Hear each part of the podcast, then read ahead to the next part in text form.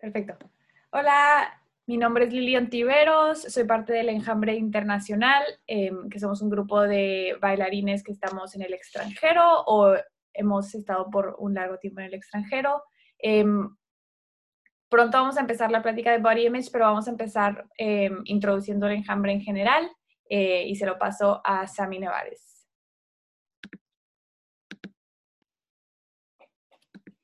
Hola, hola a, todos y a todas. Espero que se encuentren súper bien. Muchas gracias por estar aquí. Este, y bueno, rápidamente, para los que no habían entrado a ninguna de las reuniones, les explico este, de, manera, de manera breve. Eh, Enjambre es un movimiento que surge dentro de, pues en, el tiempo que fue, que fue la pandemia, eh, diferentes artistas eh, dentro del, del universo de la danza y de las artes escénicas entre estudiantes, egresados y artistas con trayectoria, eh, se reúnen, ¿no? Para ver cómo, cómo, cómo, llevar a cabo la situación, ¿no? Entre eso nos dimos cuenta de, de todas las áreas de oportunidad que existen dentro del ámbito de la danza, ¿no? En, el ámbito profesional, laboral, etcétera. Entonces, bueno, em, surge este movimiento que se nombra Enjambre, justamente para tener un espacio en el cual compartir información, compartir herramientas, crear espacios de oportunidad que nos funcione como una plataforma para conocernos, vincularnos y generar, por ejemplo, como este tipo de dinámicas, ¿no? Entre charlas, talleres, eh, ah, surgió una convocatoria ya que se llama Compartir Saberes, próximamente habrá talleres, entonces también ahí este, les paso las redes sociales de de enjambre por si quieren seguir como involucrados y saber más al respecto. Aquí les paso la de Facebook y déjenme les paso la de Instagram. Entonces ahí es donde se estará publicando todos los siguientes eventos que van a surgir. Y les platico que la próxima semana, déjenme nada más les paso aquí el de Instagram. Ahí están en el chat box por si le quieren dar follow, ahí se va a estar subiendo todo. Y bueno, la próxima semana, pues les comparto que con mucha felicidad, este, la siguiente semana se hace un coloquio de Future Team México y Enjambre. Entonces se realiza el primer coloquio internacional, una red de diálogo. El espacio es eh, para debatir en torno a la danza y la cultura, del 26 al 31 de octubre. Entonces, estaremos en contacto con la participación del área de cultura de la UNESCO de México y la representación de México en Iberescena. Entonces, dentro de los países invitados que están para este debate está República Dominicana, Ecuador, Costa Rica, Colombia, Argentina, Brasil, Chile y Canadá. Entonces, va a ser una semana... Eh, con mucha información para compartir, donde hay muchos proyectos de artes escénicas, espacios independientes de arte, festivales, proyectos, social, proyectos sociales, culturales, artísticos y plataformas de gestión cultural. Entonces, ahí a través de las redes sociales, todos estos eventos se van a estar compartiendo para que puedan estar al pendiente, puedan sumarse y toda esta información también la tengan, la puedan obtener ustedes. Las, eh, se va a estar transmitiendo algunas de las reuniones a través de las redes sociales de Enjambre, de, en Facebook y en, en, las redes sociales de Future Team también. No todas se van a estar transmitiendo este, por Facebook Live, unas solamente se quedarán en Zoom, pero pueden estar, este, pidan el, el link de acceso a Zoom y pueden estar ahí, este, son bienvenidos todos y todas. Y bueno, pues por mi parte eso es todo. Le regreso el micrófono a Lili y muchas gracias. Cualquier cosa, cualquier duda, ahí nos pueden escribir a través de las redes sociales para ser parte de también del equipo de organización o para estar al pendiente de todo lo que vaya saliendo. Gracias, Ami, gracias por tenernos aquí. Todo esto no hubiera sido posible sin que nos incluyeran a los, de, a los que estamos fuera. Em, y em, ahora le paso el micrófono a Sofía Ontiveros. Em, ella fue la más grande organizadora de este evento y em, ella va a estar moderando este panel. Hola, buenas tardes. Este, mi nombre es Sofía, soy bailarina y también soy parte de Enjambre Internacional. Este, ahorita voy a introducir al panel este, y vamos a hablar sobre algunos problemas que existen en la danza eh, en torno a la imagen corporal y también vamos a dar algunas preguntas específicas al panel y luego vamos a abrirlo este, a, a ustedes. Este, y antes que nada quisiera dar un aviso de contenido o un trigger warning, como le dicen en inglés, este, que en esta plática se van a tocar temas de imagen corporal, desórdenes alimenticios y nutrición. Este, y pues si eres sensible a cualquier de estos temas o desarrollas sentimientos ansiosos en cualquier momento durante la plática, te sugerimos que eh, apagues tu cámara o dejes el live stream, lo que sea que necesites. Y ahora voy a presentar al panel. Este, si pudieran decir sus nombres, sus pronombres, a qué se dedican relacionado con la imagen corporal y si tienen experiencia dentro de la danza. Eh, Adriana Granja. Bueno, primero muchísimas gracias por la invitación. En nombre de todo el equipo de Comenzar de Nuevo, nos alegra mucho que tengan estas iniciativas y que el tema del arte pueda ser un gran factor de contribución para la prevención de los trastornos de la conducta alimentaria. Mi nombre es Adriana Granja, soy psicóloga, máster en trastornos de alimentación y obesidad. Hago parte del equipo de Comenzar de Nuevo y coordino el Body Image Program, es el programa con mayor evidencia científica para trabajar la imagen corporal. Muchísimas gracias por la invitación. Y bueno, con respecto al baile, bailé ballet hace muchos, muchos años cuando estaba niña y tengo muy, muy buenos recuerdos también de esa época. Laura Zavala. Hola, pues buenos días, muchas gracias por la invitación, Sofía. Este, mi nombre es Laura Zavala y yo soy psiquiatra y mi alta especialidad es en trastornos de la conducta alimentaria. Y pues bueno, sabemos que gran parte de de, digamos, como de la piedra angular de los trastornos de alimentación, pues tiene que ver con la imagen corporal. Entonces me parece muy interesante que hayan abierto este panel y, pues bueno, por cualquier cosita, este, poderla platicar. Yo no, no tengo experiencia en, nunca he estado personalmente en algo de baile y pues, por también encantada de estar aquí para conocer un poquito más. Ana Karen Ibarra. Hola, ¿cómo están? Espero que muy bien todos los que están aquí acompañándonos. Eh, bueno, mi nombre es Ana Karen Ibarra. Actualmente soy directora de, un espacio que se llama Nutrición Energética. En realidad, nuestra especialidad son los eh, deportistas o artistas de alto rendimiento. Y la verdad es que los guiamos y acompañamos en un proceso de cambio de hábitos y sobre todo de cambio de estilo de vida dentro de la función de la, de la danza o de su arte en general. Eh, fui bailarina muchísimos años, bueno, nunca se deja de ser, pero fui bailarina dentro del gremio por mucho tiempo y pues ya tenemos eh, un camino dentro del mundo de la, del health coach y nuestra especialidad es la nutrición y sobre todo el acompañamiento en este proceso eh, de los artistas y de los deportistas de alto rendimiento. Y por último, Claudia Sol. Hola a todos y todas. Eh, pues sí, mi nombre es Claudia Sol. Eh, la verdad es que este tema mm, me mueve cosas tanto profesionalmente como personalmente. Eh, estudié la licenciatura en psicología en la Universidad Autónoma de Nuevo León en Monterrey y también simultáneamente estudié la carrera de danza contemporánea en la Escuela Superior de Música y Danza de Monterrey.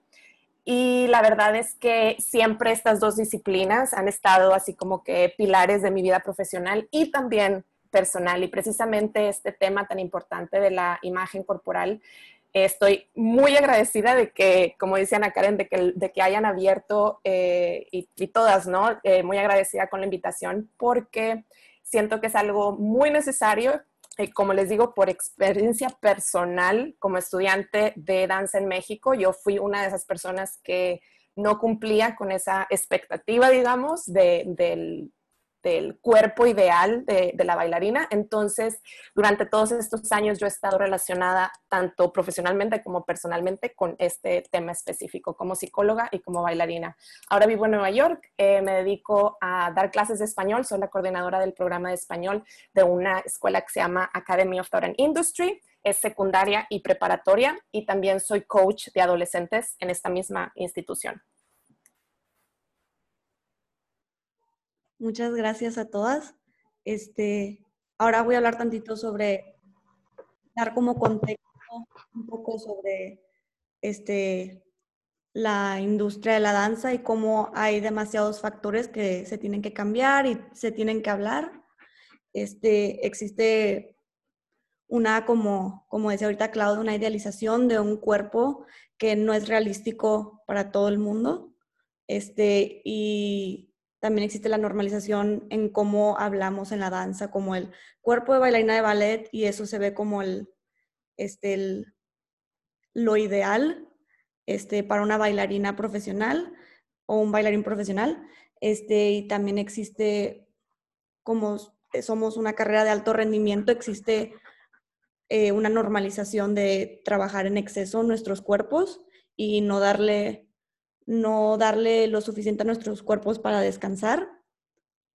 Este, también siento que nos ponemos a veces antes como bailarines y no nos ponemos primero como humanos y eso hace como una normalización de que nosotros no somos humanos y somos superhumanos. Entonces, tenemos que eh, lidiar con cosas que humanos no normalmente lidiarían con y pues otra vez no es realístico para la gente. Entonces también eh, siento que existe también una, un problema este, de la corrección de técnica y se esconde como el criticar el cuerpo, lo esconden como una corrección de técnica si eso me puedo, si me estoy dando a entender. Este, también al igual normalización de desórdenes alimenticios y malos hábitos. Este, es algo que he visto mucho en, este, yo en mi programa de baile. Este, y por último, siento que una falta de diversidad de diferentes cuerpos en compañías es una que se ve demasiado. Este, y esas nada más son algunas de las, de las cosas. Este, ahora lo voy a pasar a preguntas específicas. Voy a empezar primero con Adriana Granja. Este, ¿Qué tan importante es ver ejemplos de diferentes cuerpos en nuestros escenarios y pantallas? Pues eh, muy, muy buena pregunta, es muy importante lo que tú mencionas. Primero me quiero volver a explicar un poquito cómo influye la presión social, los medios de comunicación, eh, en la presión por la imagen corporal y cómo se va dando como un proceso, ¿no? Para de pronto en algunos casos llegar a derivar en un trastorno de la conducta alimentaria. Actualmente la sociedad y la cultura y los medios de comunicación imponen estereotipos de belleza Em, que como tú lo decías son poco realistas. ¿Sí? Todos tenemos eh, una genética distinta, todos tenemos cuerpos distintos y esta publicidad lleva a pensar que todos tenemos que estar en el mismo molde y que todos debemos tener el mismo tipo de cuerpo. Y además eh, son cuerpos que no corresponden con la mayoría de las, de las complexiones. Por ejemplo, en el caso de las mujeres hay estudios que han mostrado que solamente el 3% de las mujeres tiene este estereotipo de belleza eh, que se ha implantado más eh, eh, por ejemplo, a través de estereotipos como modelos de ciertas marcas, ¿no? Entonces, este eh, cuerpo de modelo, que en muchos casos es retocado y que ni las modelos lo tienen, pues solo lo tienen genéticamente el 3% de las mujeres. El 97% de las mujeres tienen cuerpos distintos con tamaños distintos. Hay personas con complexión muy delgada, personas con complexión media, personas con complexión gruesa y todos esos cuerpos están bien. Entonces, cuando existe un ideal de belleza que es poco alcanzable, que no es saludable y que no es realista, eso va generando en las personas insatisfacción con la imagen corporal, es decir, sentirse mal con su propio cuerpo. Cuando empiezan a sentirse mal con su propio cuerpo, luego vienen conductas de riesgo para desarrollar un trastorno de la conducta alimentaria, como tú lo comentaste ahorita. Eh, se presentan, por ejemplo, ayunos que no son saludables, dietas muy restrictivas, ejercicio en exceso, y ahí vale la pena recalcar que hay poblaciones más vulnerables. Las poblaciones más vulnerables son las bailarinas, los deportistas de alto rendimiento y las personas que se dedican al modelaje precisamente por esta marcación que se hace hacia el cuerpo. Entonces es muy importante eh, trabajar desde la diversidad corporal y entender que así todos comamos lo mismo, todos vamos a tener cuerpos distintos. ¿Sí?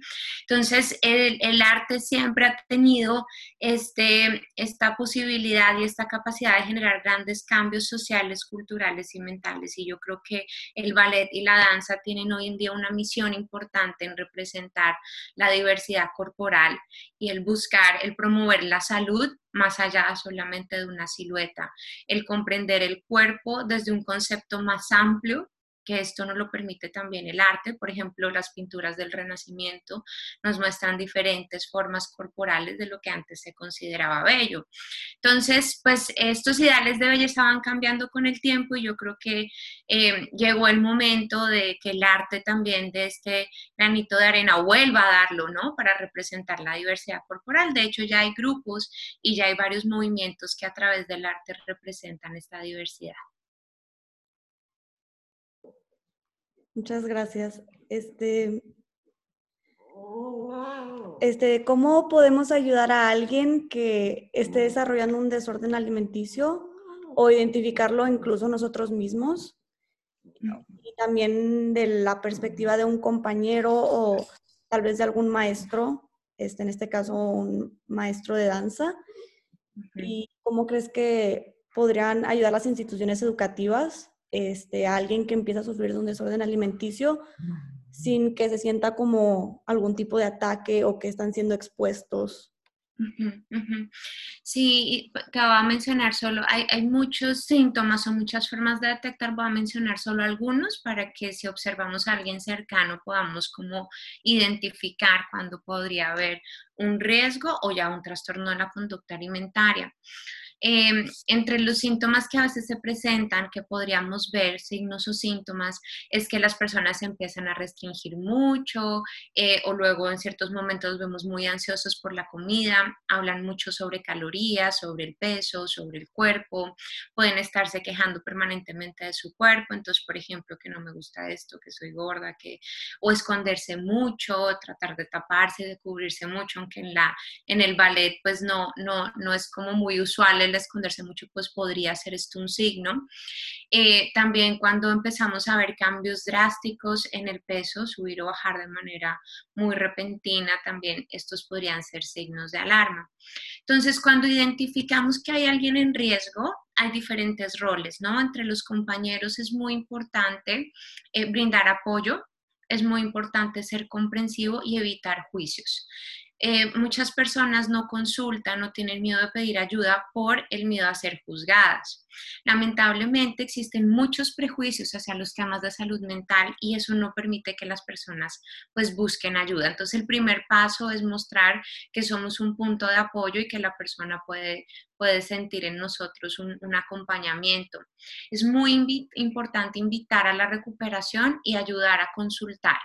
Está demostrado científicamente que el pronóstico del tratamiento mejora significativamente si se, detecta el problema lo más pronto posible. No es bueno esperar, no es bueno dilatarlo. Entre más rápido la, persona reciba apoyo de un equipo interdisciplinario y especializado, es mejor. ¿sí? mejora significativamente el pronóstico del tratamiento si la persona nos pide guardar el secreto y no decirle a nadie, pues realmente ahí no le ayudamos mucho porque estamos perpetuando el problema y manteniendo los síntomas y esto tiende a ir empeorando. Entonces es bueno invitar a consultar y a pedir ayuda. En el caso de las instituciones eh, y sobre todo cuando trabajamos con menores de edad, hay una responsabilidad muy importante porque acá se pone en juego la vida de la persona. Recordemos que los trastornos de la conducta alimentaria eh, incluyen eh, también en sus manifestaciones muchas complicaciones médicas y otras complicaciones psicológicas. Entre las complicaciones médicas, lamentablemente el 10% muere, entonces estamos enfrentándonos a un punto que es importante eh, tener mucho cuidado y consultar a tiempo. En el caso de las instituciones, la recomendación es acercarse de manera individual, de manera privada a la persona y a su familia porque es muy importante que la, familia apoye en el tratamiento también. Y que acercándose a la persona de la familia de manera individual, muy respetuosa, mostrando nuestra preocupación, invitándolos a, que consulten y mostrando nuestro apoyo, esto puede ser un gran factor de ayuda. ¿Sí? Entonces, pues cambia ahí un poquito como el rol de, de, los compañeros y de las instituciones, pero sí un punto en común es brindar apoyo y no juzgar. Este, una pregunta que me acaba de surgir es, ¿crees que es, es como inevitable el que si, por ejemplo, yo tengo alguna amiga que este, sufre de un desorden alimenticio este, y que trate de sacar el tema o incluso eh, este, darlo a conocer eh, a su familia, este, ¿crees que sea inevitable el que esta persona se sienta eh, como traicionada o, pues sí, o sea, entiendo. Un tipo de Ajá, el dilema entre la confidencialidad y que está en riesgo la vida de la persona, ¿no? Entonces ese dilema es muy difícil para un compañero llevarlo a cabo, pero va a ser más difícil si yo soy cómplice y partícipe de un problema que se está perpetuando. Entonces ahí eh, debemos priorizar la vida y el bienestar de la persona por encima de cualquier cosa, sobre todo si la queremos. Si sabemos que un amigo está en problemas y que eso le puede estar haciendo mucho daño, es importante pedir ayuda. Lo que usualmente pasa es que puede ser que en un primer momento se moleste o a veces no, a veces lo sienten como una ayuda, pero luego a largo plazo van a entender que es lo mejor y que realmente, y ahí mostrarle y manifestarle que realmente estamos preocupados por esa persona, que realmente nos importa su bienestar y que estamos tratando de tomar las medidas que consideramos mejor. Es manifestar, eso es importante. Y cuando las personas entran a tratamiento lo pueden ver. Es usual que a veces, eh, en algunos casos, no en todos, puede haber un poco de resistencia al tratamiento por todos los miedos ¿no? y los prejuicios que hay alrededor. Eh, pero el brindar apoyo hace que las personas se sientan más acompañadas y más motivadas a consultar. Entonces, entiendo ese dilema eh, y siempre debemos poner la vida por encima de cualquier cosa. Muchas gracias.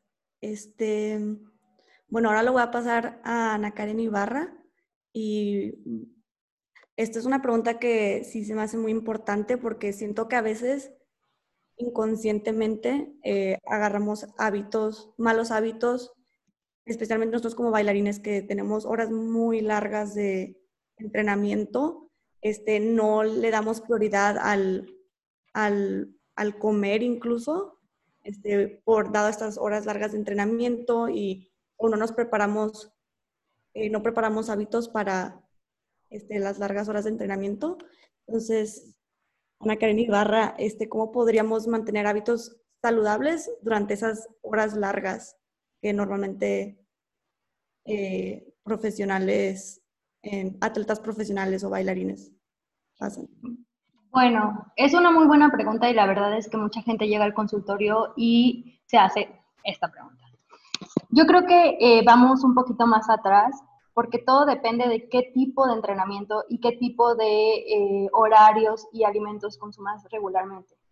La gente de danza sabe que no es lo mismo tener una clase, no sé, de ballet, que apenas te están montando la clase o que es una clase nueva, en la cual hay muchos periodos de pausas y de momentos en los cuales no está full, y otros momentos en los que te toca ensayar una obra completa y que necesitas el máximo esfuerzo. ¿Sí me explico? Un poco como para poner en contexto.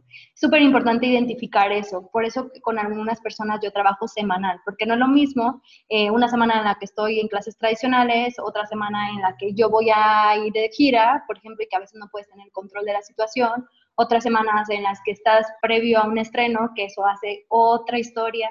Entonces, esos son puntos importantes que uno tiene que tomar a la hora de decidir qué va a alimentarse en esas semanas.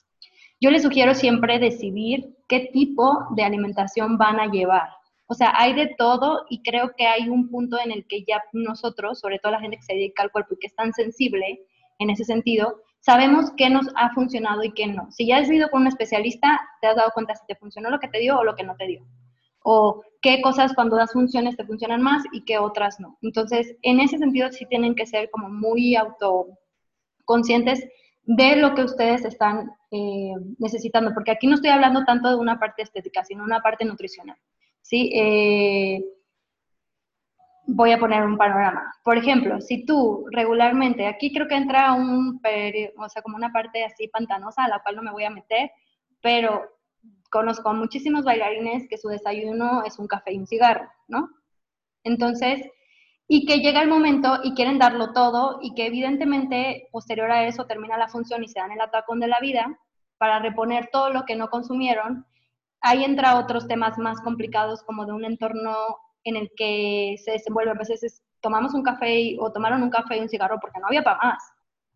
¿no? O sea, también e, entra como una parte económica, cultural, social dentro de como el estándar de bailarines muy específica y que también es importante que como lo concienticen y que vean qué es lo que va a funcionar. O sea, a mi consultorio llega mucha gente con desórdenes importantes de nutrientes por este tipo de decisiones, ¿sí? O, ah, ya viene la función, porque aparte es otro, o sea, también la constancia es una parte importante, o sea, ya viene la función, entonces voy a comer atún y lechuga toda la semana porque el vestuario, o sea, digo, también entra la parte de imagen, pero estamos hablando también de un tema, este, que no está bien establecido en su rutina, ¿no?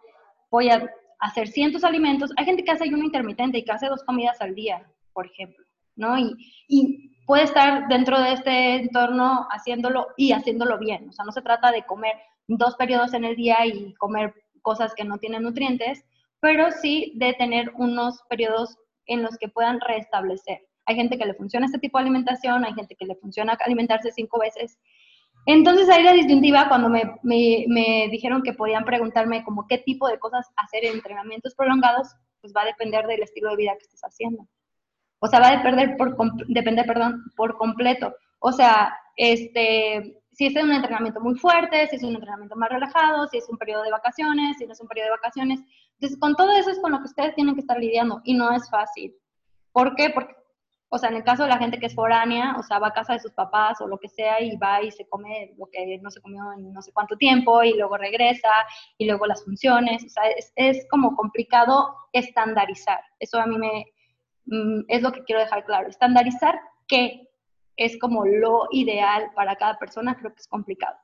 Pero este, yo siempre les recomiendo que sea una alimentación muy variada. En el caso de los artistas sí generalizo como en cuanto a porcentaje les ha funcionado más eh, hacer cinco alimentos al día y hacer snacks en medio de las funciones. Hay coreógrafos muy intensos que son periodos de cuatro horas o de cinco horas y que ni siquiera puedes ir al baño ni tomar agua. Entonces, em, yo siempre les digo que en el caso de que, oye, si ya sabes que no vas a poder hacerlo, pues también prevé. También llévate tus snacks de almendras o algo de proteína o snacks que funcionan muchísimo siempre van a ser grasa y proteína mucho más que carbohidratos. ¿En qué sentido? Cuando estamos hablando de una generalidad. O sea, si solo un día vas a tener este tipo de alimentación, pues no pasa nada. Pero si va a ser una semana intensa de trabajo, pues también si te estás aventando todos los carbs posibles, pues seguro van a bajar tu rendimiento en alguna manera, ¿no? O sea, si solamente dices, ah, es que yo lo que necesito es energía, pan con eh, crema de maní, o sea, sí, es una gran opción, pero al final del día eh, puede tener resultados y es que estás trabajando resultados que aparentemente podrían ser los que no estás buscando, ¿no? Entonces, yo sugeriría snacks pequeños que puedan ser de fácil acceso, organizarte muchísimo si tienes como mucha claridad a pesar de esta variable de artista, de que un día es diferente a otro, este, tener muchísima organización. Lo que más ha funcionado para la mayoría de los artistas es organizarse desde un día, así dos días, picar, desinfectar, hacer, bla, bla, bla, y, tener como muy, muy, muy, muy específico, este, qué te vas a llevar para que no vayas a estar a la mitad del ensayo muriendo de hambre, sin necesidad y, y así. Y también depende del entorno de cada bailarín o de cada artista o de cada persona deportista, porque los entornos a veces son complicados. Ya sé que está una súper rebuscado todo lo que estoy diciendo y como revuelto, pero a lo que voy es, eh, son complicados en qué sentido. Por ejemplo, no es lo mismo de energía que vas a necesitar si dormiste todas tus horas y descansaste. O sea, la, energía rápida que te va a pedir tu cuerpo, la que te va a decir, hey, dame así, ¿no? que si dormiste súper bien, si no te desvelaste, si no tomaste. O sea, entran como muchas cosas y obviamente la, la reacción de tu cuerpo va a ser muchísimo mejor sin este tipo de hábitos. Eso es como, o tenerlos como bastante cuidados. Eh, y pues nada, tener siempre en cuenta un panorama más amplio que el día a día, que eso es lo que hace que luego sí tengan periodos de fatiga, que se cansen muchísimo, que no duerman bien, que estén desnutridos, o sea, que, que otros factores encuentren el momento de, de, pues, de la menor cantidad de, de, sufrimiento, perdón por la palabra que sufrimiento no existe, pero ya cuando está uno a la mitad de un ensayo de tres horas, no ha comido, o sea, la verdad es que si tú permites que te dé hambre de esa manera, o sea, te puedes comer lo que sea, y no quiere decir que eso te esté alimentando ni que te esté dando la información que tu cuerpo necesita para poder hacer tu actividad. No sé si contesta la pregunta, espero que sí. Muchas gracias. Y sí, siento que sale mucho ese factor del, del estrés. O sea, la cantidad de estrés que hay este, dentro, especialmente cuando estás en ensayos y ya, ya va a ser el show y todo eso, hay una cantidad de estrés en la que entras que siento que hasta psicológicamente tú, tú dices de que, no, pues la verdad prefiero tomarme una cerveza en la noche y call it a day o algo así. Este... Sí, es complicado, es complicado eso y también creo que eh, cuando les decía como de qué información eh, hacer, por ejemplo, hay gente que hablamos mucho del pre y post-workout. Y en el caso de los bailarines de pre y post workout tenías que hacer todo el tiempo. ¿Sí me explico? O sea, yo cuando les digo, a ver, si tienen una clase de 45 minutos, 50 minutos, pues obviamente no hagas un pre ni un post workout porque tal vez no va a ser tan necesario. Cuando estás haciendo un... ¿Por qué? Porque eh, tu cuerpo en una alimentación sana lo puede resolver. Pero si vas a ser como súper fuerte, cargadas, eh, intensamente, pasar la coreografía que dure dos horas, dos veces, bueno, ahí ya estamos hablando de otra información. Por eso digo que la verdad sí es muy particular. muchas gracias. Eh, y ahora la siguiente pregunta sería sobre mitos y qué mitos a ti te gustaría deshacer que has escuchado sobre la nutrición saludable y que has vivido como bailarina. Ok. Este, algo importante. Voy a contarles un poco de mi contexto, como para que entiendan el cómo aprendí a comer. Yo había sido una persona demasiado delgada de chiquita, como de este prototipo. Evidentemente fui así toda mi, infancia, como hasta los 18. Entonces, eh, cuando decido entrar a la escuela, bueno, no 17 creo, pero cuando decido entrar a la escuela, hubo un cambio como hormonal muy fuerte a nivel corporal. Evidentemente, el tiempo anterior comía muy mal. O sea, el típica niña que desayunaba, comía y cenaba sincronizadas, o sea, cosas de ese estilo. Eh, y tenía una alimentación mala porque aparte, dentro de los estándares de belleza, estaba sana porque estaba delgada. Una cosa pues, totalmente errónea, ¿no?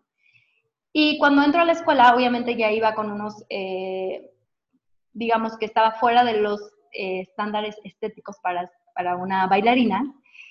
Eh, y lo primero que me dicen en mi, en mi examen como de pre, ¿cómo se llama cuando, entras? Eh, Audición. Ándale, las audiciones. Era creo que era la primera. Lo primero que me dicen cuando me voy de la audición me dicen, bueno, y estaría bueno que empezaras a cuidar tu peso. Y yo como que en ese momento hice un cambio así como de, ¿qué es cuidar tu peso? Yo no lo conozco. O sea, yo en ese momento me sentía la persona más buena del mundo. Nunca había, o sea, siempre había sido un palo, no tenía ni pompas ni, nada. ¿no? O sea, en mi, en mi cabeza es como de, ¿qué te pasa?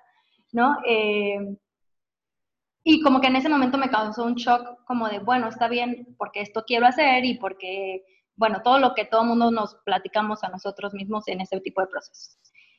Y eh, posteriormente, cuando ya entré a la escuela, me pidieron ir con un especialista. La verdad es que estoy muy contenta porque llegué con una especialista muy buena y que no se dedicaba propiamente a la danza. Entonces, con ella aprendí a comer. O sea, yo no sabía qué era comer, ni qué, ni, ni qué era lo que era tener nutrientes. O sea, nunca lo había pensado siquiera. Pero claro, el primer, las primeras dos semanas en las que fui a mi sesión, engordé porque mi cerebro hizo un así, un cortocircuito de restricción, o sea, que nunca en mi vida había vivido. O sea, nunca había sentido esa cosa de, oye, no puedes comer tal cosa. O sea, no, no, no lo comprendo. Y, o sea, y en ese, menos, en ese momento menos, ¿no? Pero entendía que tenía que hacerlo. Obviamente ya después, cuando bajan los niveles de estrés y que entiendes como que, ah, es que antes te alimentaba súper mal. En mi caso, o sea, no era como un tema de, de, me dieron una dieta de tres lechugas, ¿no? O sea, que eso es otra cosa que me pasa, me causa un tema existencial. Entonces, eh, en base a eso empecé a aprender la alimentación y empecé a entrar en el mundo de la nutrición, que lo fui haciendo eh, totalmente paralelo a lo que estaba haciendo como bailarina. Pero en ese momento había muchos mitos. Yo no sé si alguno de ustedes es bailarín, actor, no sé, pero típico que llegas al salón de clases y ay, ¿a ti qué te dieron? ¿Qué te dio tu nutrióloga? No, pues tal cosa. ¿Y a ti qué te dio la tuya? No, pues tal cosa. A ti, Claudia se ríe porque sabe que es verdad. O sea, es como, ¿y qué, y qué sí? Y ya, y no, ¿y qué te dijo? No, entonces seguro tiene razón. Entonces empieza un tema de desinformación súper complejo. O sea, de, de lo que uno piensa, lo que hablaban desde un principio, o sea, la parte estética, lo que es bonito para ti, tal vez no es bonito para los otros, eh, como tú te sientes a gusto bailando, tal vez a otra persona no, o sea, es como una, un cuento nunca acabar, o sea, creo que es algo que se termina la discusión en, individualidad. Pero, este, en ese momento, como que la desinformación era demasiada. Ah, es que ella toda la primera semana, bueno, estas cosas son de las que no, por favor, no las hagan. Eh, toda la primera semana le tocan frutas. Y luego le van a ir agregando verduras y luego no sé qué hasta que llega pollito, y luego así. Claro, la persona súper deshidratada, o sea, todo mal, cayéndose, mareándose, pasándola súper fatal. Ese tipo de cosas yo diría es un mito. O sea, hacer una dieta, para empezar la palabra dieta me da un, poco de estrés porque no, o sea, dieta significa lo que comes en el transcurso de 24 horas, punto, se acabó.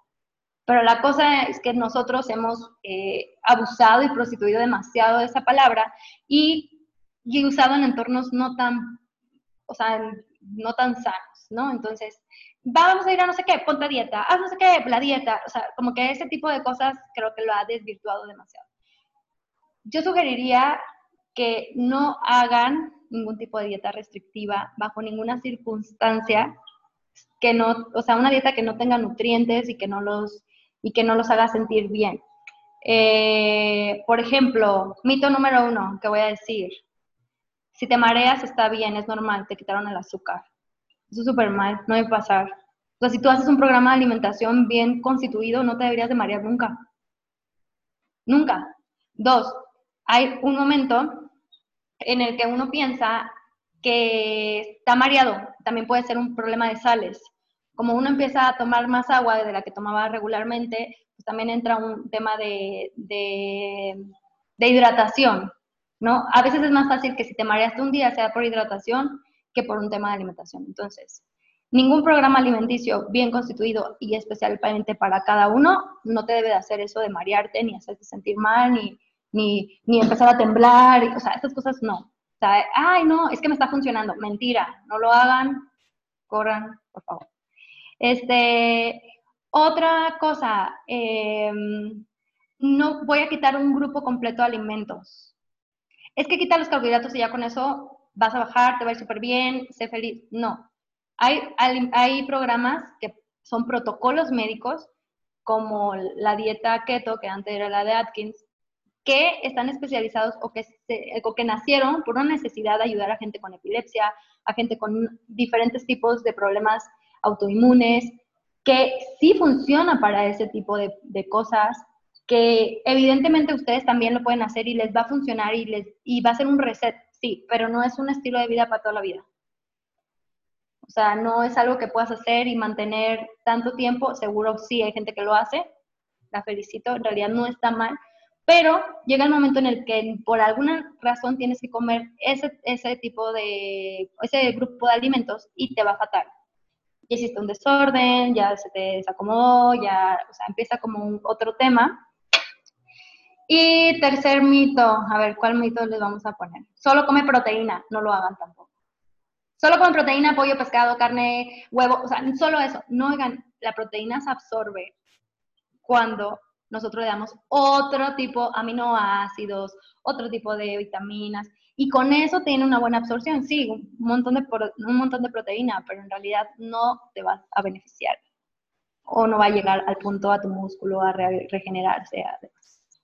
Y bueno, ahí sí podríamos seguir, pero continuemos. Muchas gracias. Bueno, ahora lo, voy a pasar a Laura Zavala eh, a hablar un poco más sobre eh, la psicología dentro de esto. Este, y la primera pregunta es, ¿qué pasa en el cerebro de una persona cuando constantemente escucha comentarios negativos sobre su cuerpo y en el evento de que este tipo de cosas sucedan, cómo podríamos confrontar a esas personas y o prepararnos mentalmente para combatir estos comentarios, que es algo que lidiamos a diario en, como en, en, la, danza. Claro, ¿no? ¿Y ahí me escuchó? Sí, ¿verdad? Este, bueno, y es bien importante tu, tu, pregunta, Sofía, porque justamente todo el tema de la imagen corporal y lo que tiene que ver este, con, con, la imagen corporal, pues es la parte o una de las partes más complejas de trabajar dentro de, específicamente hablando, un trastorno de la conducta alimentaria. Generalmente es como la piedra angular sobre la cual se construyen otras conductas que también son complejas y que, y que pueden hacer mucho daño, ¿no? Entonces, primero me gustaría como, como este, definir un poquito la diferencia entre, o especificar lo que es la imagen corporal. Y existe una pequeña diferencia entre lo que es la imagen corporal y algo que llamamos esquema corporal. Y que la imagen tiene que ver con la parte consciente, cómo nos vemos desde afuera o como, como si fuéramos una tercera persona. Y el esquema corporal tiene que ver con una parte más inconsciente o el cómo nos percibimos desde dentro o como en, en primera persona.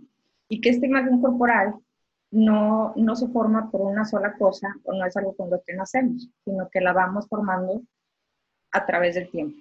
Y, y, que, aparte de eso no es nada más de una sola cosa, sino que se conforma por varias cosas. Entre ellas, por ejemplo, hay una parte afectiva muy importante, una parte cognitiva y una parte perceptiva.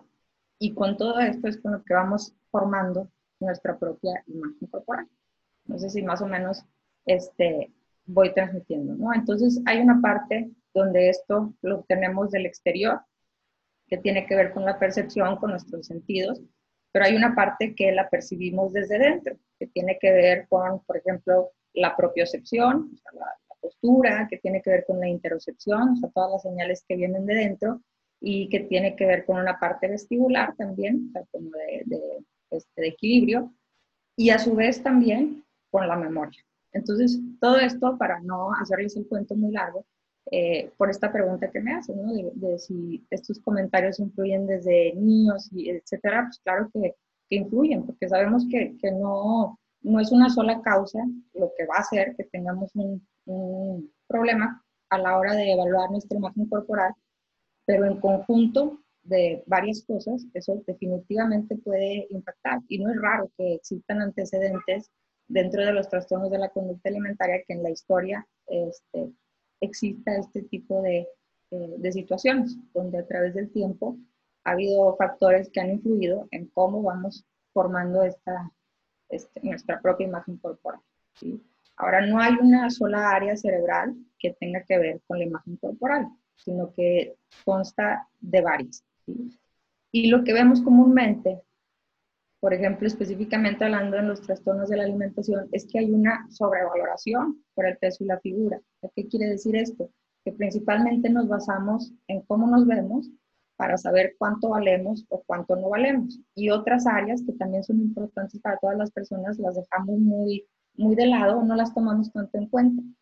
Entonces, como podemos imaginarnos, cuando no nos sentimos satisfechos con esa área, pues muy probablemente el mundo se nos cae. Y no nada más eso, sino que hay otro tipo de, de, como por ejemplo en la anorexia nerviosa, que aparte no solamente la, existe una sobrevaloración, sino que aparte existe una distorsión de la imagen corporal.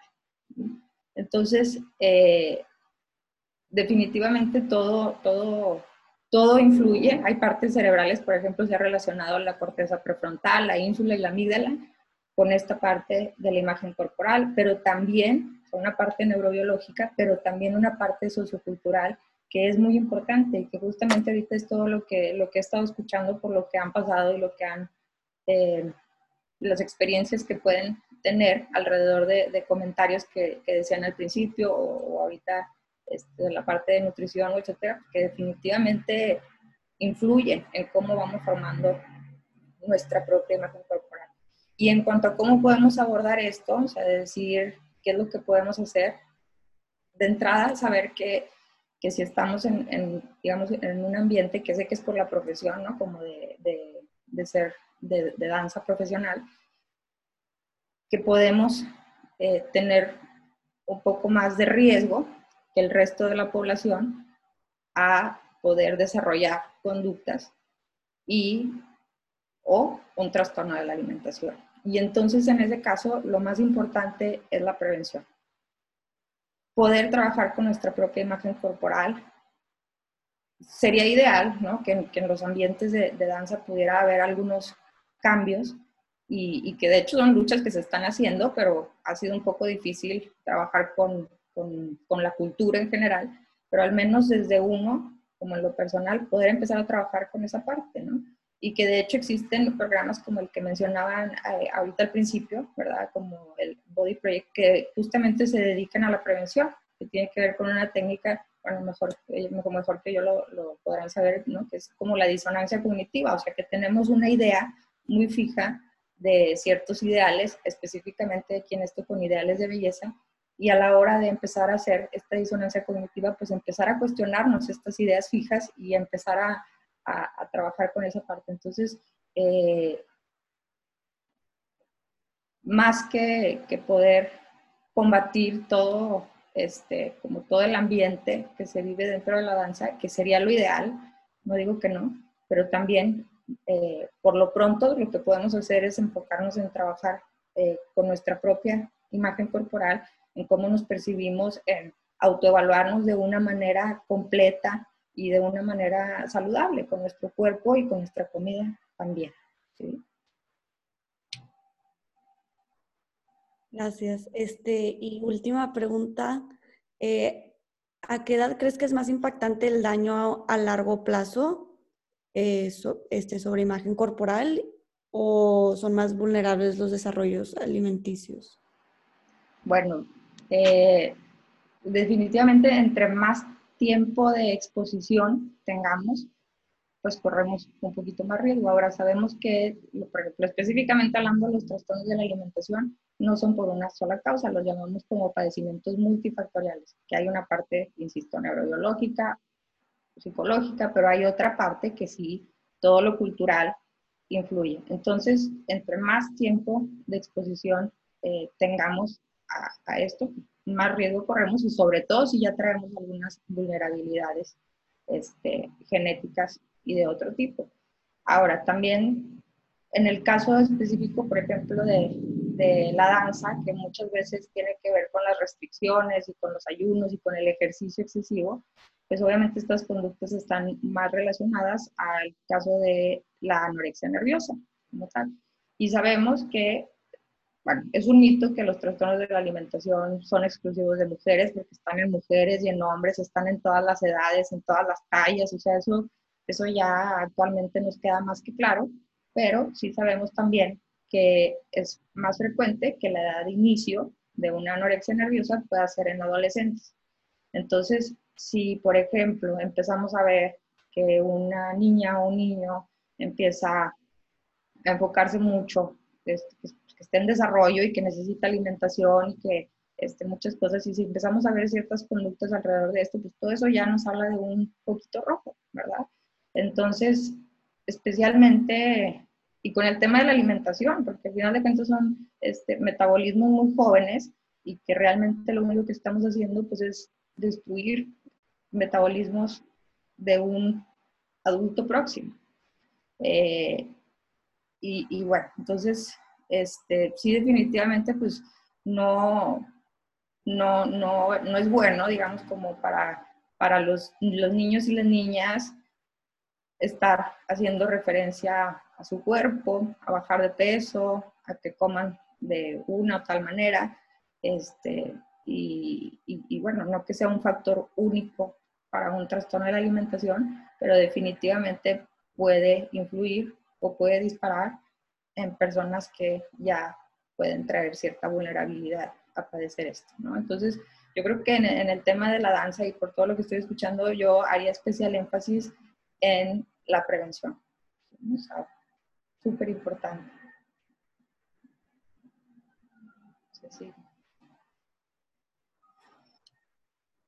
Muchas gracias. Este, ahora voy a pasar a Claudia Sol. Eh, y ahorita voy a contestar las preguntas que se están haciendo. Digo, vamos a contestar las preguntas que se están haciendo en el chat. Eh, y lo va a pasar a Claudia Sol, que va a hablar más sobre su, su experiencia propia. Y una pregunta eh, sería, ¿nos podrías dar algunos tips para aprender a amar nuestros cuerpos y qué podemos hacer el día a día para desarrollar una imagen corporal positiva? Sí, muchas gracias, Sofía.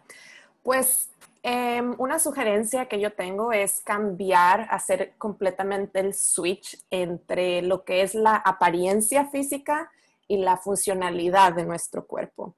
En vez de estar pensando en cómo mi cuerpo se ve, es más bien estar más conectados con lo que las maravillosas cosas que mi cuerpo puede hacer, cómo mi cuerpo se mueve, cómo mi cuerpo eh, tiene todos estos procesos de respiración, de digestión, estar más en, conexión con, todas esas maravillosas cosas eh, que están sucediendo y cómo nuestro cuerpo es capaz de estirarse, es capaz de caminar, bailar, brincar, moverse y, de estar siempre en sintonía con eso.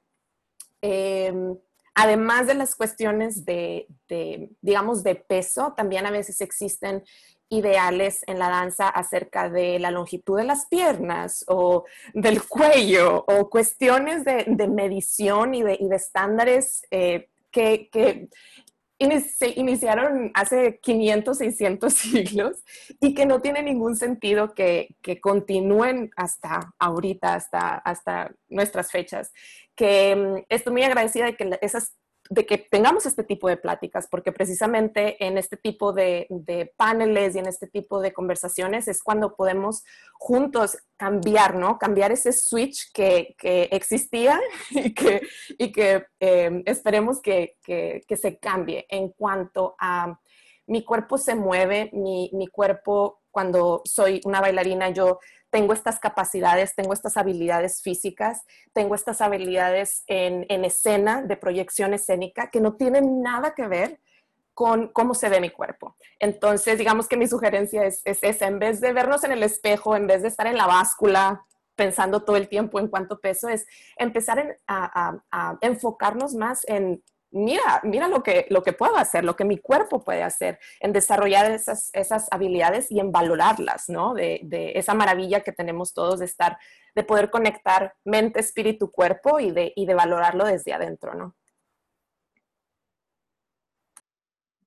Sí, súper importante. No me acuerdo cómo se dice, pero tiene mucho que ver con este, lo que dicen de estar consciente al comer en vez de estar en tu celular o estar está haciendo otras cosas como estar comiendo y estar consciente de lo que estás poniendo en tu cuerpo y mindfulness.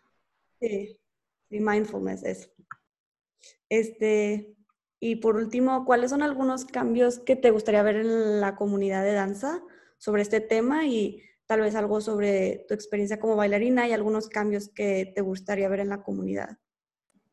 Sí, pues esto está relacionado con, con la primera pregunta, lo que les decía acerca de, de, que yo espero que sí existan estos cambios y de que los he estado viendo, pero creo que todavía nos falta bastante. En cuestión en las instituciones dancísticas, yo pienso que un cambio que se tiene que hacer es que el peso y la imagen corporal debería, no tiene absolutamente nada que ver o no debería de tener nada eh, eh, relacionado con la calificación o, como, las audiciones. Como decía Ana Karen, a mí también me pasó que en, mi audición y en varias audiciones en México era como, oh, tienes que bajar tantos kilos o oh, eh, tu alineación de las piernas o cosas que no estaban en mi control en ese momento, ¿no? Entonces, y que, y que crean un impacto en, emocional increíble, ¿no? Entonces, un cambio que tiene que existir y que espero que se esté haciendo es que el peso y la imagen corporal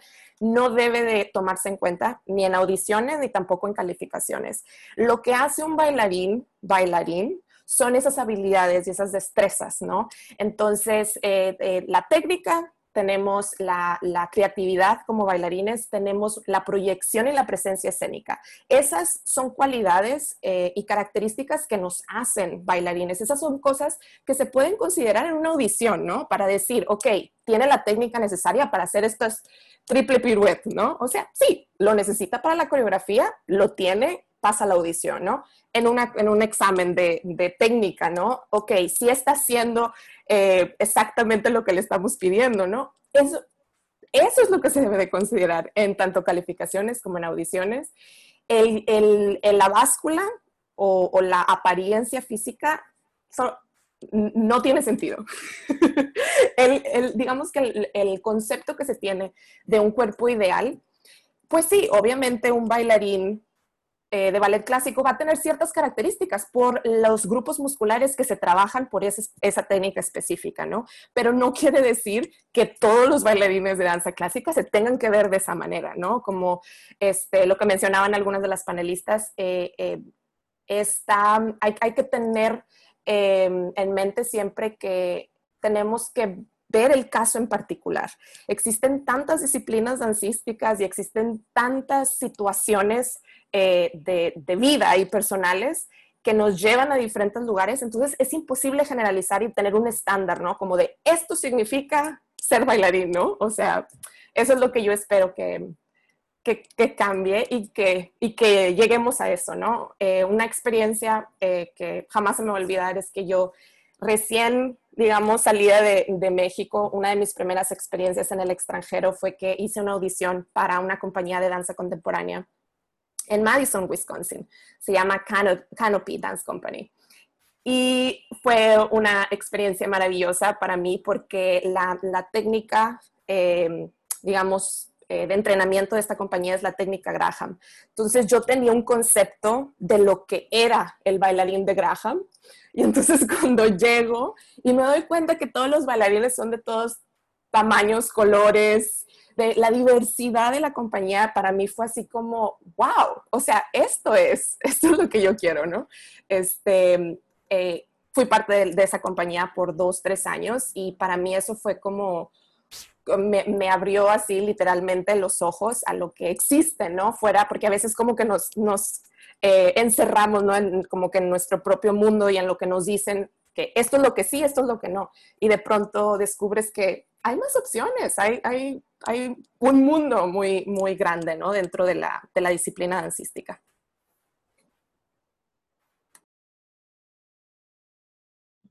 Ah, sí, estaba poniendo en, en, en el chat que, que, sí siento que, especialmente con el Graham, este, de lo que he visto este, de la compañía Martha Graham, este, que no, no se ve tanto esa diversidad. Entonces siento que ya desde ese punto se crea esta noción de cómo una bailarina de Gram se tiene que ver. Pues sí. Este, bueno, ahora lo voy a pasar a preguntas abiertas y este, había una que tenía Stephanie Gómez. Este, muy buena pregunta. Este, dice, partiendo de la idea de que el trastorno se normaliza en las escuelas de danza. ¿Cuál es el papel de la educación emocional en el trabajo con la necesidad de encajar, de ser aceptada por maestros y comunidad a través de la imagen o de demostrar a través de la imagen que se es bailarina?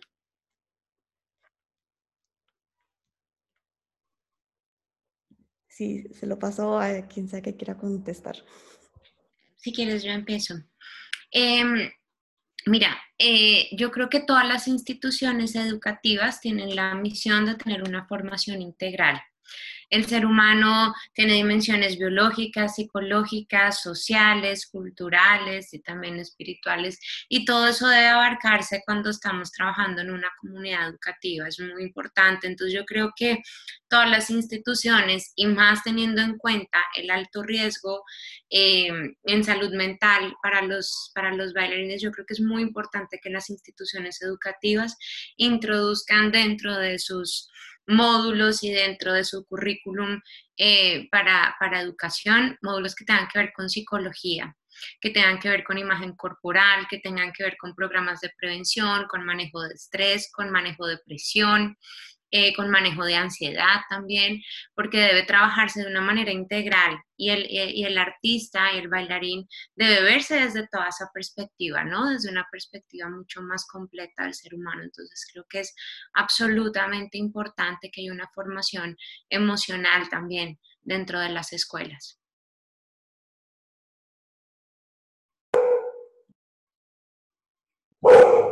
Ay, perdón, es mi perro. Este, a ver tu perro. Eh, otra, pregunta que se acaba de poner es, ¿qué tan profundo y hasta dónde llegan estos impactos en nuestras acciones día a día, en nuestra relación con nuestro cuerpo y con los otros? Es decir, ¿cómo y qué tanto permean? Voy a contestar yo un poco en esta, por, sobre todo por lo que vienen y y llegan a consultorio regularmente, bastante. O sea, no, sé si, tengan como un hambre, pero digamos que a mi consultorio llegan folclóricos, ballet, eh, contemporáneos, circenses, o sea, de todo. Y llegan aproximadamente, o sea, si de por sí el gremio es chiquito, llegan aproximadamente 70 pacientes artistas al año.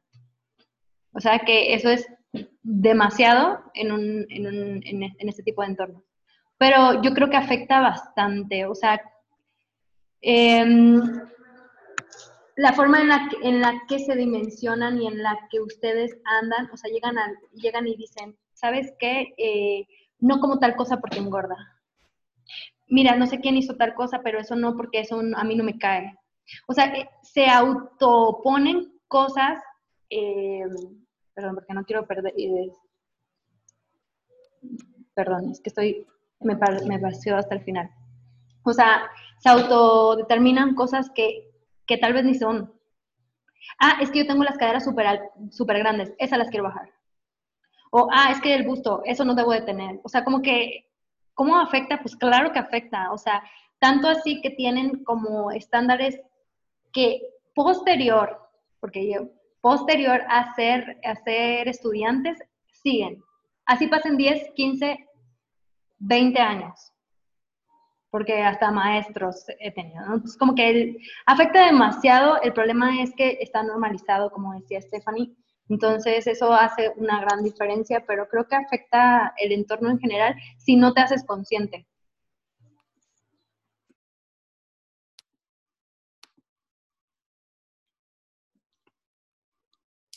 Este, si alguien más tiene alguna otra pregunta, este, se los abro. Pueden decirlo o ponerlo en el chat. Sí, Sami. Yo quiero hacer una pregunta que creo que tiene que ver un poquito con esa que acaban de contestar, pero, por ejemplo, al principio decías, Ana Karen, que, que cuando escoges tu tipo de alimentación, la que quieres llevar, tiene que ver con diferentes factores, ¿no? Con el nutricional, con la imagen que estás buscando, con lo económico también, obviamente, pero yo ahorita también justo me pongo a pensar en lo social, ¿no? O sea, como este factor social que, que luego, por ejemplo, en las reuniones familiares, que termino odiando siempre las reuniones familiares porque tú llevas como tu plan o así, tú, todo bien, pero, o sea, hay como una insistencia ahí, no, sí, come, no, entrale, y este sentido de, de sentirte culpable por no convivir al 100, o sea, como con las personas con las que estás en ese momento, o terminas comiendo y te sientes mal porque eh, rompiste con tu plan alimenticio, ¿no? O no sé. Y también pasa mucho a la hora de salir, ¿no? O sea, a la hora de salir con tus amigos y que todos están bebiendo y tú, no, yo no quiero tomar nada y, y te ponen al brinco, hasta se enojan o así, ¿no? Entonces, de alguna manera, o sea, repercute también esos espacios sociales en los que convivimos. Yo en ese sentido sí también metería la pregunta de cómo, o sea, porque ahorita también lo dijo Ana Karen, ¿no? De, de no sé, quizá no es, este, no es, o sea, de eso que te estás imaginando igual y no te afecta tanto, pero ¿cómo podemos lidiar o mediar en estas situaciones eh, sociales?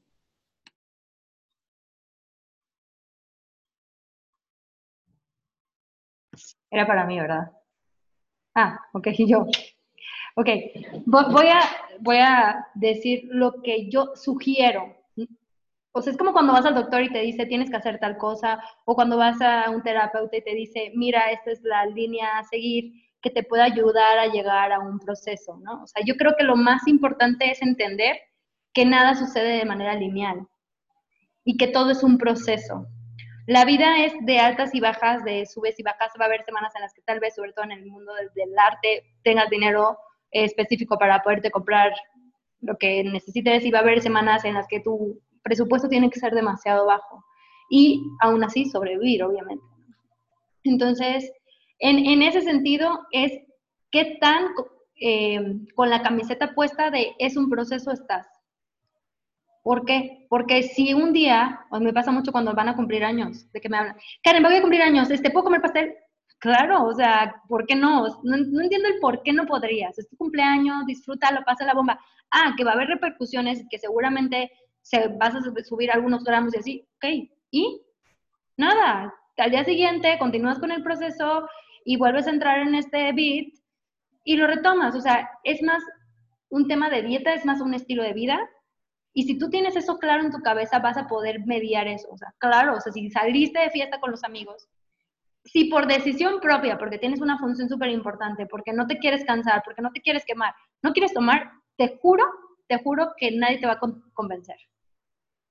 Pero si es porque me estoy cuidando, porque si no, no sé qué, porque voy a engordar, porque no, y el comes. O sea, estas historias que uno se hace en la cabeza, la vas a pasar fatal. O sea, yo les digo, van a subir más de peso pensando todo eso, que ya, asumirlo, ok, estoy aquí, qué rico, me la pasé súper bien, mañana vuelvo a mi estilo de vida normal y, o sea, como, como ser conscientes de eso, o sea, ni una relación en esta vida, ni una todo feliz, todo contento, todo, o sea, ni las interpersonales menos. Entonces, imagínense esta que tiene que ver con la imagen, con el entorno, con todo, o sea, tienen que ser más flexibles, es la palabra, y es algo que nosotros no conocemos.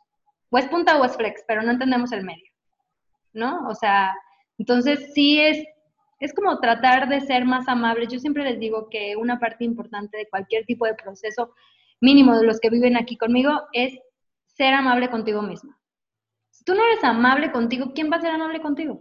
O sea, en cuanto a esta, a esta cuestión, sobre todo de la alimentación y sobre todo de todo lo que tienen que pasar. Si vas a la fiesta y te dicen, come esto, pues a veces no se te antoja, no, no me gusta. O sea, no te tienes que decir, no, me lo están diciendo porque soy una bailarina. No, o sea, no me están diciendo porque soy una bailarina y tengo que ser perfecta y si no, y, y tengo que comer el taco perfecto. O sea, no, o sea, ok, no, no me gusta, no tengo ganas, ya comí, cool. Ah, no, tienes que comer. Gracias, pero no. O sea, ah, o sí, ay, qué rico, me la pasé, súper bien, cool. Y al día siguiente todo feliz y contento.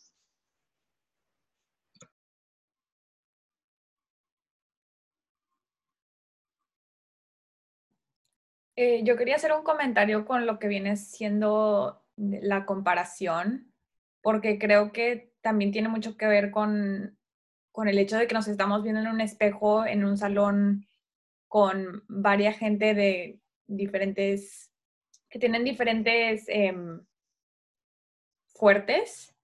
Y no, no sé si es una pregunta o más como un, em, comentario, pero como maestros el estar siempre comparando em, una alumna con la otra, siento que de alguna manera tiene repercusiones en nuestra imagen corporal también, ¿no? Porque, porque si hay una niña que siempre es la mejor del salón y, y tiene un cuerpo específico, siento que también eso afecta cómo las otras, los otros alumnos piensan sobre sí mismos.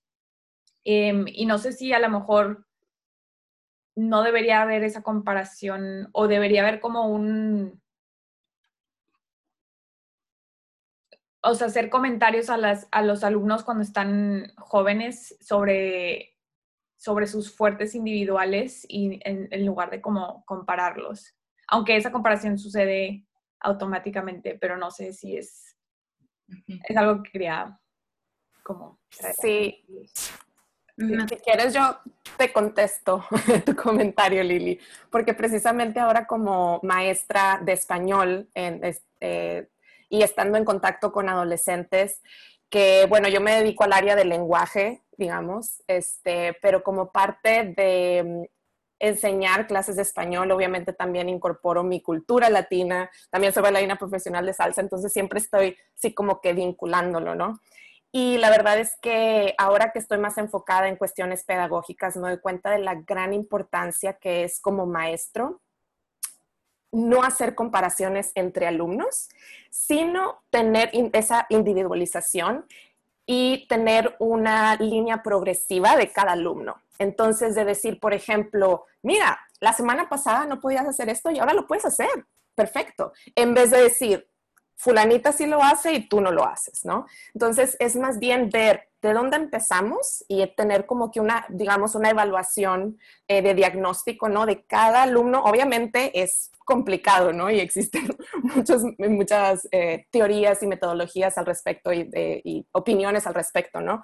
Pero como educadora ahora, como este, maestra ahora, eso es lo que trato de hacer, de tener como un diagnóstico inicial de cada uno de mis alumnos, saber de dónde están empezando y las evaluaciones hacerlas y las comparaciones hacerlas con ellos mismos y tener como que esas benchmarks, ¿no? De, de decir, cada mes, fíjate lo que has logrado, ¿no? O cada trimestre, mira, mira dónde, dónde llegaste y siempre de una manera positiva, siempre de una manera en donde vamos avanzando. Algunos avanzamos más rápido, otros avanzamos más lento, pero siempre tener esa, esa mm, como individualización eh, en, las, en, nuestras clases, ¿no? Entonces, también lo incorporo cuando estoy dando clase de, salsa con mis alumnos.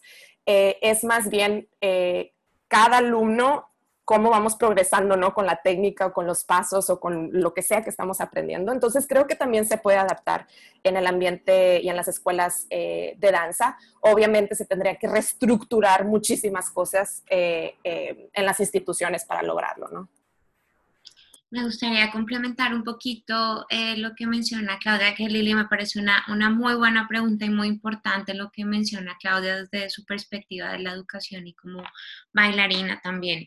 Eh, me gustaría complementarlo con algunos estudios que han mostrado los efectos de las comparaciones.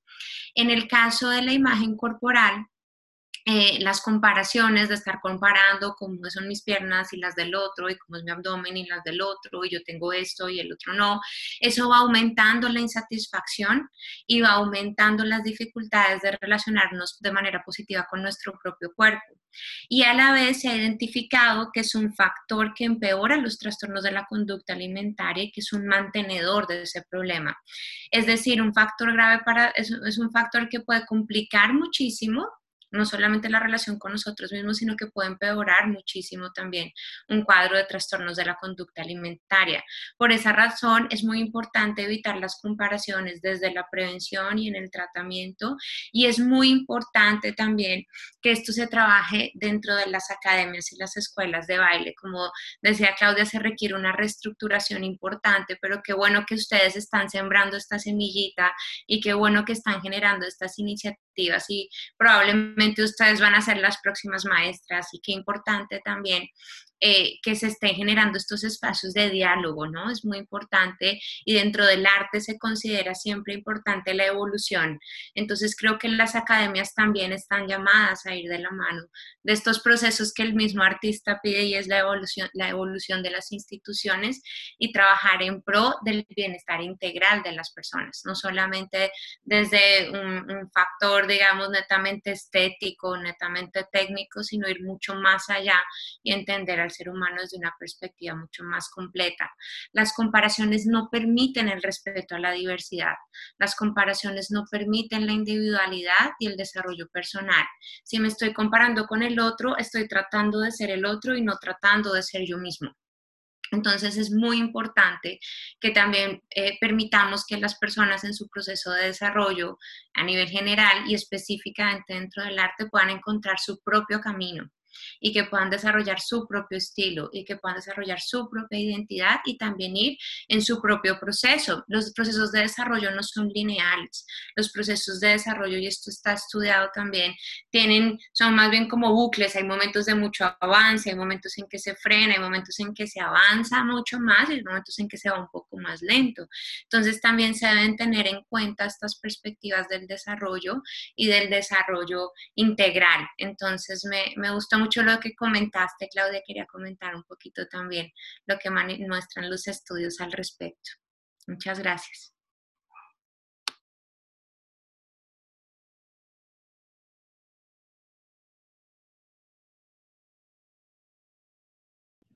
Eh, Emiliano está preguntando que como maestro, ¿cómo es la forma más prudente de ayudar a una alumna que tal vez está pasando por un problema alimenticio?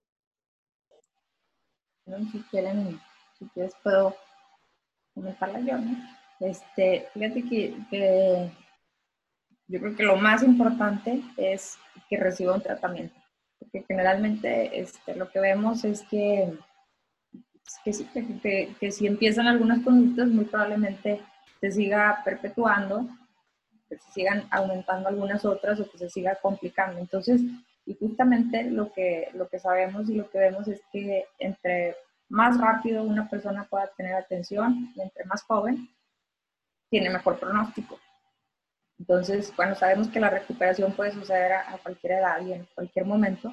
Sin embargo, hay datos que nos dicen que entre más temprano sea esto, pues es mejor. Entonces, yo creo que una buena manera de ayudar a alguien que estamos viendo con un claro trastorno de la alimentación o con una este, relación difícil con su cuerpo, con la comida, lo mejor es, este, entre más rápido podamos ayudar a, pasar ese momento, pues es mejor para la persona. Entonces, eh, pues como maestro, yo creo que, que, eso es lo más importante, ¿verdad? O sea, poder fomentar esto y que, como alguien mencionó por ahorita por ahí, que hay mucho estigma, ¿no? Alrededor de la salud mental y por algún motivo, mucho estigma con los trastornos de la alimentación, por algún motivo no se hablan lo suficiente este, y, generan incluso hasta cierto como tabú, ¿no? Cuando alguien lo padece o, e incluso culturalmente está como normalizado que hagamos conductas o que tengamos ciertos pensamientos.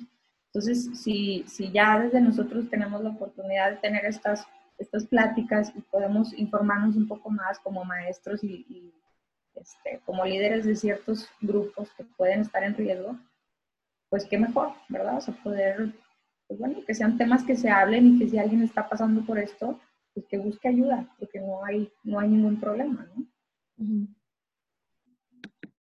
Eh, yo también quería hacer un comentario porque eh, yo estudié danza en Estados Unidos y uno de nuestros semestres era kinesiología y tuvimos todo un como una sección sobre em, alimentación, nutrición, eh, desórdenes alimenticios y creo que una de las recomendaciones que nos hacían también era como no comentar sobre el peso de la persona que crees que, no sé si alguien tiene más específico, pero no, no hacer comentarios como, ah, estoy viendo que enflacaste mucho, porque eso como es como algo positivo para ellos. A veces. No sé si alguien tenía más como concreta información sobre eso. Sí, no, y de hecho sí tienes toda la, razón, ¿verdad? Y, es muy común que cuando alguien está pasando por algo, por un trastorno de la alimentación, pues que las pláticas se vuelvan, incluso con la propia familia, ¿verdad? Que se vuelvan alrededor de esto, de estás más flaca, estás, o, vas bien porque ya viste de peso, etc. Entonces, generalmente, pues sí, definitivamente, sobre todo si hay una complicación médica, lo más importante es por la salud, ¿no? Por lo, que más está en riesgo.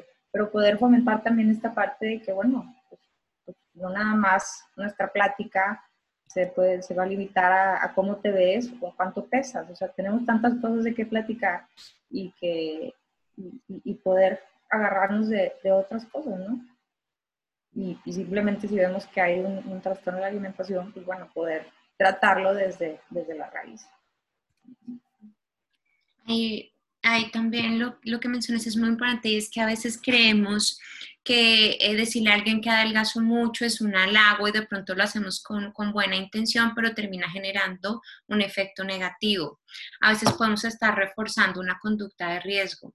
Cuando reforzamos o halagamos eh, que una persona adelgace, no sabemos qué hay detrás puede haber detrás una enfermedad, puede haber detrás un síntoma y al halagar este tipo de cosas pues podemos estar reforzando un factor de riesgo. Es importante también tener en cuenta, eh, como lo mencionas, el evitar hacer comentarios sobre el cuerpo, particularmente comentarios negativos. En, el Body Match Program eh, trabajamos algunas herramientas para combatir el fat talk. El fat talk son estos comentarios negativos sobre el peso, la figura, las críticas. Y uno de los puntos más importantes es frenar este fat talk y mostrar que no estoy de acuerdo. Es muy importante crear comunidades protectoras y por eso también lo trabajamos de manera grupal, porque es muy importante que como comunidad nos unamos para frenar este tipo de situaciones que pueden hacer mucho daño está también descrito en la literatura y en los estudios, como estas críticas y comentarios negativos aumentan la presión hacia el cuerpo, aumentan la insatisfacción y los factores de riesgo. Entonces, un punto importante para trabajar dentro de las escuelas y las academias es, por un lado, evitar comparaciones y por otro lado, evitar comentarios acerca del cuerpo sobre todo comentarios que sean descalificantes, ¿no? Por ejemplo, algunas mencionaban antes que empiezan a decir es que este sí es cuerpo de bailarina o es que se te ve el desayuno en tal lugar, o bueno, como ciertos comentarios que a veces aparecen a modo de chistes y de humor, pero que pueden llegar a ser muy dolorosos y pueden llegar a ser muy nocivos. Así que como comunidad poder frenar esto es muy importante. También mencionaban eh, qué podemos hacer los docentes y cómo podemos apoyar a una persona que veamos que está en estas dificultades. Y mm, como, como institución y como lo mencionaban ahorita también previamente, lo más importante es recurrir a un tratamiento especializado con un equipo interdisciplinario. Es muy importante y entre más rápido mejor. Y una forma también de trabajarlo al interior de la academia es eh, precisamente evitar cualquier comentario que tenga que ver sobre cuerpo, que tenga que ver sobre comida y eh, fomentar de una, de dentro de las clases la diversidad corporal, fomentar dentro de las clases la aceptación, mostrar, por ejemplo, videos y referentes con diversidad corporal, ¿no? Como lo mencionaba también ahorita Claudia, existen ya estos espacios, existen ya comunidades que se mueven de una manera distinta y que muestran que se puede ser muy bueno en el baile, que se puede ser muy técnico y que la diversidad corporal pueda ser parte de, ser muy buen bailarín. Entonces, creo que mostrar este tipo de ejemplos y visualizarlos eh, también puede ser un gran factor de ayuda y un gran factor de apoyo. Por ejemplo, compartir en nuestras redes temas de diversidad corporal y baile puede ser un gran factor de ayuda y de apoyo. Entonces, primero, eh, ayudarle a la persona y a su familia a consultar sobre todo si estamos eh, trabajando con menores de edad, es muy importante tener en cuenta a la familia y es muy importante también comunicar a la familia. Incluso con mayores de edad también. Todas las personas cuando están en tratamiento requieren el apoyo de su familia, así que es bueno acercarse de una manera respetuosa, de una manera cuidadosa, sin juzgar, pero sí acercarse y manifestar que estamos eh, en desacuerdo con, con o estamos más bien preocupados ¿no? por esta persona, acercarnos e invitarla a tratamiento y mostrar nuestro apoyo y nuestra ayuda. Una forma también de ayudar es de preguntar directamente cómo quieres que te ayude, cómo puedo apoyarte y que la persona también pueda ir expresando qué va necesitando durante el proceso. Yo quiero agregar un poco a eso como en la parte de, o sea, como de casos a mí ha pasado mucho con bailarines, actores y de este estilo, personas que se dedican al cuerpo o que hacen algo estético, eh, con el tema de la imagen, cosas muy específicas con el entorno, ¿no? O sea, con lo social, justamente lo que hablaba Laura, lo que hablaba Adriana, lo que hablaba Claudia. O sea, cómo nosotros, este, cómo nuestro entorno nos ve. Por ejemplo, hay gente que está luchando por llegar a una meta específica, digamos la que sea, ¿no? Eh, y que puede ser estética, sana, y que, está en, y que está en eso, y que ha pasado que ya está llegando así, así de llegar al momento en el que va a empezar un, un periodo de estabilidad dentro de un programa y la gente le empieza a decir cosas como, ay, estás muy flaca, o ay, te ves muy mal, o ay, o sea, y lo digo tal cual como es, ¿no? O sea, no voy a decir, ay, no, o sea, así, porque la gente, o sea, no somos como muy retacados para decir las cosas. Entonces, lo que causa, o sea, y lo he visto así, segundo uno, que la gente empieza a decir comentarios en específico del cuerpo y de su imagen y ¡fum! para el otro lado. O sea, el avance se regresa, la que ya íbamos como en contexto, en un proceso muy bueno, no sé qué, se desestabiliza por completo. O sea, una información del entorno ya le hizo decir que lo que estaba haciendo, aunque estuviera bien, aunque estuviera sustentado, aunque estuviera a gusto, ¡pum!, cambió. Aunque, este, o sea, sobre todo lo que decían que tendemos o tienden a más a tener las personas que se dedican al cuerpo, pues obviamente cuando dicen un comentario de esto no es lo mismo que que tal vez a otro tipo de personas. Pues obviamente hace el cambio de switch y se regresa. Y eso pasa demasiado, pero tenemos un tema muy específico con, con decirlo así. O sea, aunque no te dediques al cuerpo, o sea, la gente a sí mismo se dice, ay, no, yo porque estoy gordita, yo porque estoy no sé qué, yo porque, o sea, decirte de alguna forma que obviamente atrás de todo eso hay mucho más. O sea, hay demasiado, pero como un juego, pero no juego. Eso también hay que ser como muy cuidadosos en, entender si es juego, si es de verdad, si, y nada de eso es juego. O sea, de atrás siempre hay algo. Entonces, sí, sí pasa. Y sí somos, somos o son, somos más vulnerables a este tipo de información cuando tienes mucha relación con la estética o con la imagen en cualquier ámbito.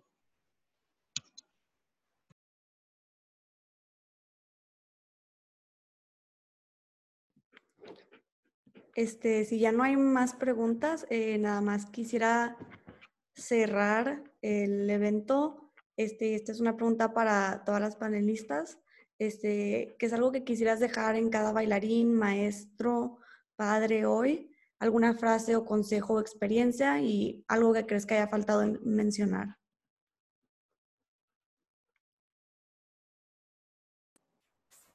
Eh, si quieren yo empiezo brevemente.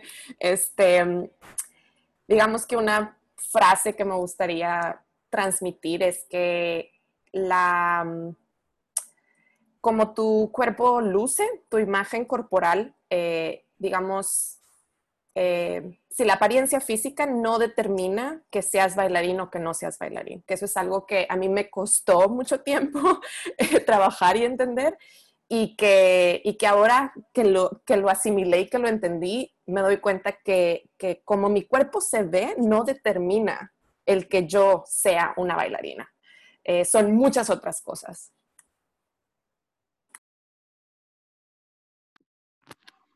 Si quieren, continúo yo. ¿Ya, ya terminaste?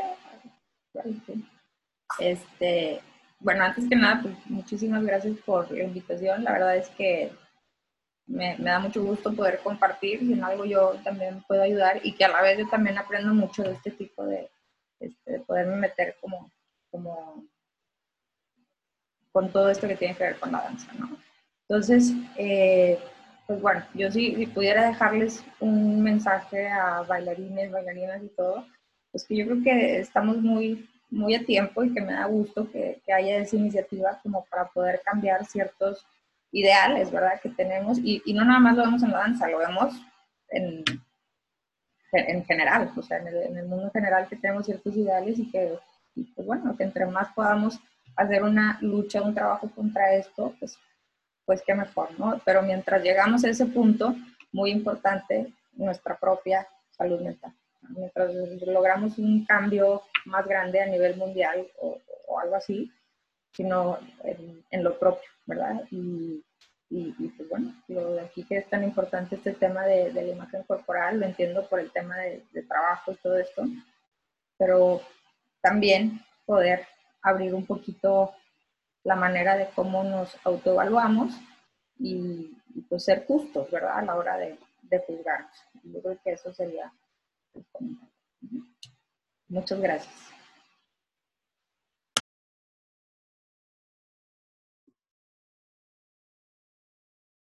Si quieren, sigo yo.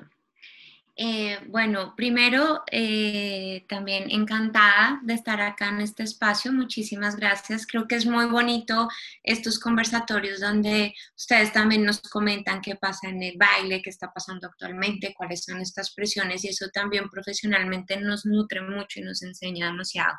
Entonces, muchísimas gracias. Yo em, lo que quisiera dejarles como un mensaje importante es eh, la necesidad de crear comunidades protectoras la necesidad de movernos de manera grupal y que esta iniciativa, por ejemplo, que ustedes tuvieron es eh, esa, semillita de ir creciendo, ir apoyándose más unas a otras y qué bueno que hoy pudieron manifestar y expresar toda la presión ¿no? que se siente, ese amor al baile y a la vez toda esta presión que los, deja, deja la comunidad de los bailarines en vulnerabilidad. Em, hoy también em, quiero como como recordar algo que es muy importante y es que el tema de los trastornos de la conducta alimentaria y la presión por la imagen corporal se da en hombres y en mujeres. Esto le puede pasar a personas de cualquier género, le puede pasar a personas de cualquier edad, le puede pasar a personas de cualquier nivel socioeconómico. Entonces es muy importante que esto también lo ampliemos un poquito más a otras, a otras comunidades, eh, porque los hombres también están cada vez más presionados. Cada vez más vemos casos de trastornos de la conducta alimentaria. Eh, en, hombres, en niños pequeños, en adultos. Por ejemplo, en comenzar de nuevo, el paciente más pequeñito tiene 5 años y el mayor, pues 68. Entonces, esto muestra cómo puede darle a cualquier persona en cualquier edad y también en cualquier género. Si conocen a alguien que tiene un trastorno de la conducta alimentaria, es muy importante invitarlo a consultar, aunque al principio la persona pueda resistirse un poco, es importante que encuentre ayuda y también creo que otro punto muy importante en el que podemos ayudar, tanto a nivel de prevención como para también apoyar a una persona que ya tenga un trastorno de la conducta alimentaria, es frenar las críticas y comentarios negativos acerca del cuerpo y las comparaciones. Cada vez que veamos que esto está pasando, es válido poner un límite, es válido también recordar que el cuerpo es un territorio íntimo y privado. Nadie debería estar opinando o nadie debería estar diciendo cómo debe ser nuestro cuerpo.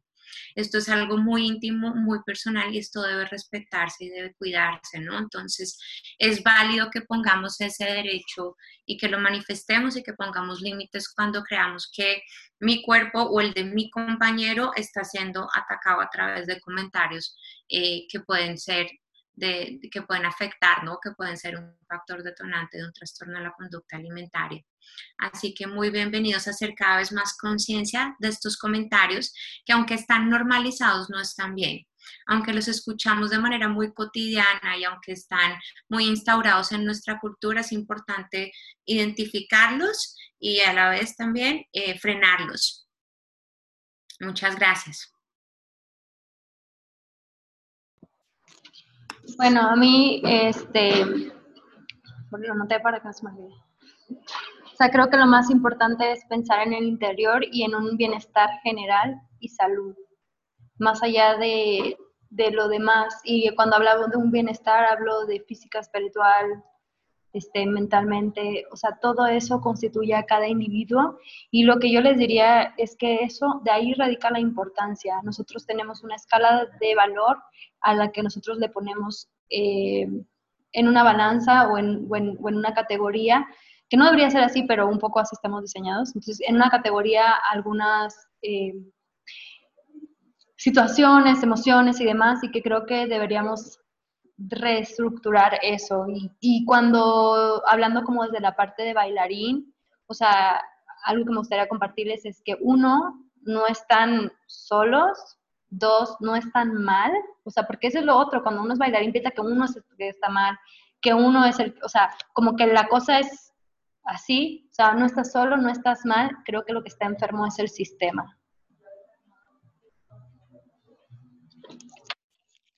Gracias. Muchas gracias a todas las panelistas y todos por venir. Este, estoy muy feliz este, de la plática que tuvimos hoy y de poder este, compartir eh, preguntas, dudas, este, información. Y les dejé un documento, eh, lo voy a volver a poner para que lo vean si no lo vieron. Este, y, y pues nada, este, Muchas gracias. Este, de verdad se los agradezco demasiado por tomarse su tiempo estas casi dos horas este, para hablar sobre este tema.